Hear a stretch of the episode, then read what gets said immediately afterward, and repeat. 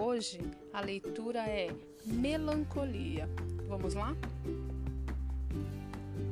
Existem pessoas que vivem intensamente e há aquelas que vivem na prisão do eterno desvendar da vida, deixando de viver emoções, sentimentos, o aqui, o agora, o amanhã.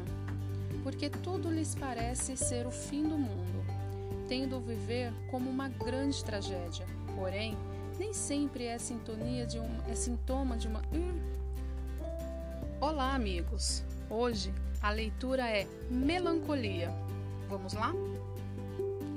Existem pessoas que vivem intensamente e há aquelas que vivem na prisão do eterno desvendar da vida, deixando de viver emoções, sentimentos, o aqui, o agora, o amanhã, porque tudo lhes parece ser o fim do mundo tendo viver como uma grande tragédia. Porém, nem sempre é sintoma de uma doença, mas também pode levar a um problema grave.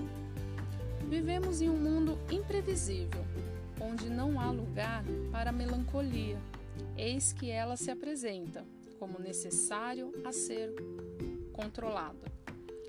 Pois a melancolia torna a pessoa mentalmente muito sensível, sendo que para ela a vida mais parece um planeta em colisão.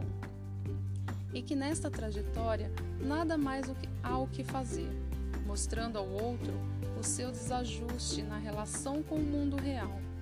A melancolia é o estágio mais extremo da depressão.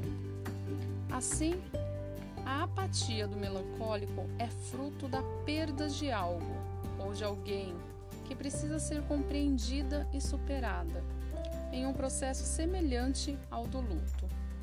A pessoa em melancolia precisa reaprender a enxergar a necessidade de equilibrar razão e sentimento. O homem contemporâneo é prisioneiro de um sistema que não permite ver a totalidade do mundo em que vive.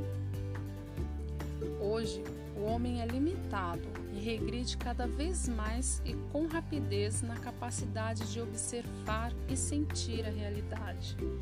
Um dos pontos a ser trabalhado na melancolia é a soltura das amarras que ela impõe ao homem. Consulte sempre um psicólogo para receber a avaliação apropriada.